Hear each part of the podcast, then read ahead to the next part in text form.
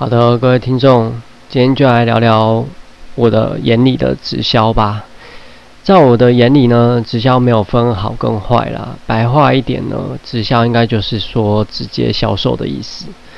我最早呢是有听过贺宝差、美差以及东差，然后近期因为艺人有代言某直销呢，所以造成很多人购买了这档股票。那股票呢也直直上升，也直直下降。再看看 YT 组，很多也在讨论这个话题，不禁我也想说说我的想法。其中呢，我是比较了解美差与东差啦。东差我记得在最早的时候有听过他的开办的大会，如果我记得没错的话，它的规则其实跟美差有点雷同啊。第一个是卖产品，第二个是拉人。首先呢，我想先反驳 YT 组所说的分红太少了。首先，我想先回复分红太少又怎样？重点是我一次可以卖很多商品，而且我也卖得动。主要是你 YT 组自己卖不动，没有必要说自己做不到，也说别人做不到吧。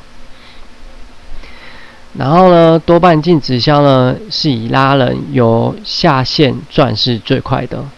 我当初听美差与东差讲师未讲到这块的时候，我就知道拉人 CP 值是最高的。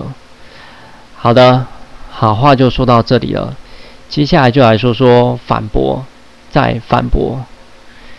第一个是 YT 组是一个有影响力的网红，专门在串流量的网红，他们自己都说他们没办法去推动卖直销的商品了。